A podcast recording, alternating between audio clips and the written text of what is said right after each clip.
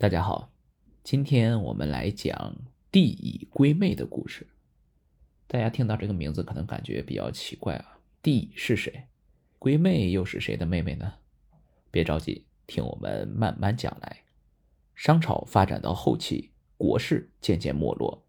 就在商朝江河日下的时候，西方岐山下一个姬姓的部族周渐渐兴起。据《史记·周本纪》记载。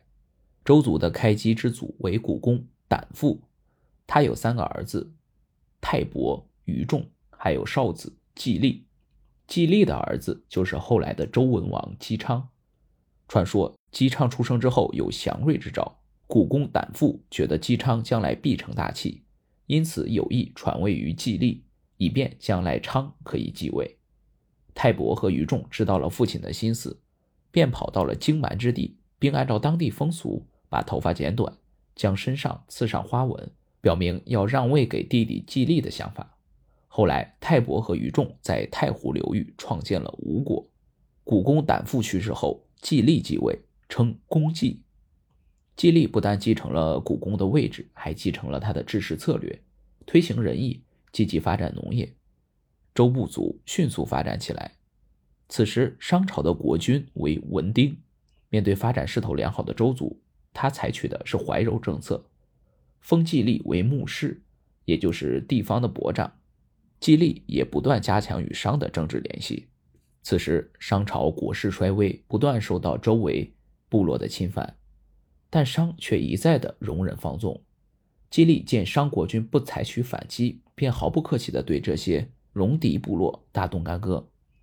他先征伐位于今天山西长治地区的于无戎，于无戎败降。季历将俘虏和战利品献给了商王文丁，受到文王的赞赏。文王就把安定边陲的重任交给了季历。于是季历接着又讨伐史呼戎，史呼戎也败降。没过几年，季历又打败了意图戎，俘获了意图戎的三个大头目，献给文丁。在不断征讨边陲部落的过程中，很多诸侯都归顺了周，周的军事实力不断扩张，势力越来越强大。周族的日益强盛引起了商王文丁的恐慌。为了解除这个威胁，文丁突然下令把季历抓了起来，并很快就把他给杀了。季历死后，他的儿子姬昌继承了王位，也就是后来的周文王。文王继位后，立志要报商王朝的杀父之仇，努力让周变得更加强大。他一面继续向祖父和父亲学习，积极发展农业生产；另一面礼贤下士，广招贤才。重用那些有真才实学的人，网罗了一大批人才。同时，他还积极招兵买马，增强军事实力。文丁杀了季历后，没过几年，他也去世了。帝乙继位，成为商朝的第三十任国君。帝乙初临天下，还没站稳脚跟。姬昌打算趁着这个机会攻打商朝，为父报仇。当时江淮之间的彝族又强盛起来，先后联合孟方、林方等部落叛乱。准备大举进攻商朝，这样一来，帝乙可能面临东西两方同时受敌的局面。为了稳定全局，帝乙决定采取和亲的方式，在自己嫡系诸侯中选一女子嫁与姬昌，修补因其父杀季历而破裂的商周关系。周与商王之间本是一种隶属关系，结为姻亲后就更加唇齿相依。帝乙希望由此商周之间能不计前嫌，亲如一家。姬昌审时度势，考虑到商朝根基深厚，目前两方的实力相差还较悬殊，认为灭商的时机还未成熟，与商联姻可以稳住商王，争取扩充实力的时间，最终答应和亲。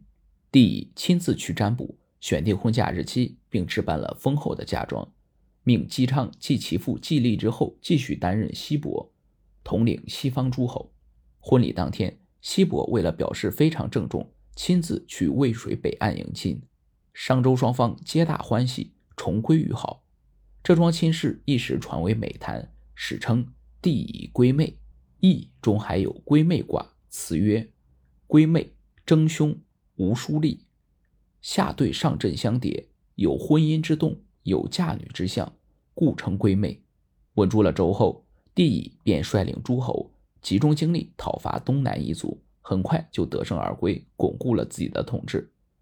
帝乙和文王差不多同时继位。根据甲骨文中的记载，帝乙在位约三十年，而文王在位约五十年，崩于在位三十年的帝辛，也就是商纣王后期。帝乙在位近三十年间，这期间商周间未曾在兵戎相见，可见帝乙归妹的确促进了和平，起到了息兵的作用。经过这篇故事啊，我们其实了解到归妹呢是一种卦象，也就是讲嫁女之象。在我们这篇故事之中呢，周文王姬昌也已经初露峥嵘。那么在他身上还有哪些有趣的故事呢？我们且听下回分解。